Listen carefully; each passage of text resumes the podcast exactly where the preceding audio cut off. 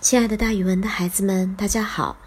我呢，就是那个爱讲故事、爱到了自己都姓蒋的蒋楠老师。今天我要给大家讲的成语故事叫做“故曲周郎”。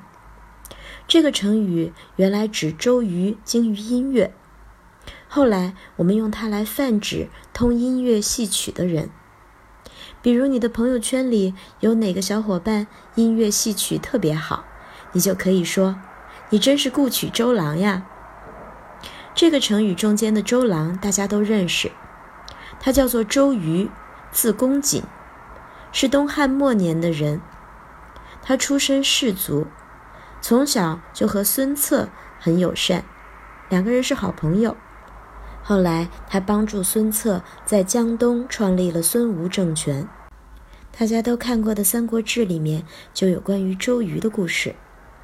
建安十三年，也就是公元二百零八年，曹操率军南下，周瑜和鲁肃坚决主战，并亲率吴军大破曹兵。赤壁之战就是当时特别有名的一场战争，所以在赤壁大破曹军，也就是三国周郎赤壁的由来了。两年后，周瑜病死了，终年才三十五岁。周瑜这个人呀，非常有才。他不仅长相帅气，有卓越的政治军事才能，还精于音乐，有非常高的音乐欣赏能力。据说周瑜听人演奏的时候，就算多喝了几杯酒，有几分醉意了，也能听出非常细微的差错。每当发现了错误，他就拿眼睛看一下演奏者，也许是翻着白眼看哦，示意他你演奏错了哟。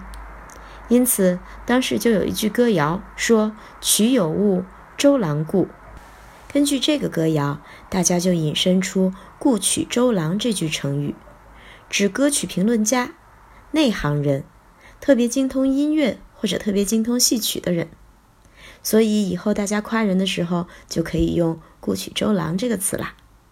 好了，孩子们，今天的成语故事就给大家讲到这儿，蒋老师跟大家明天见哦。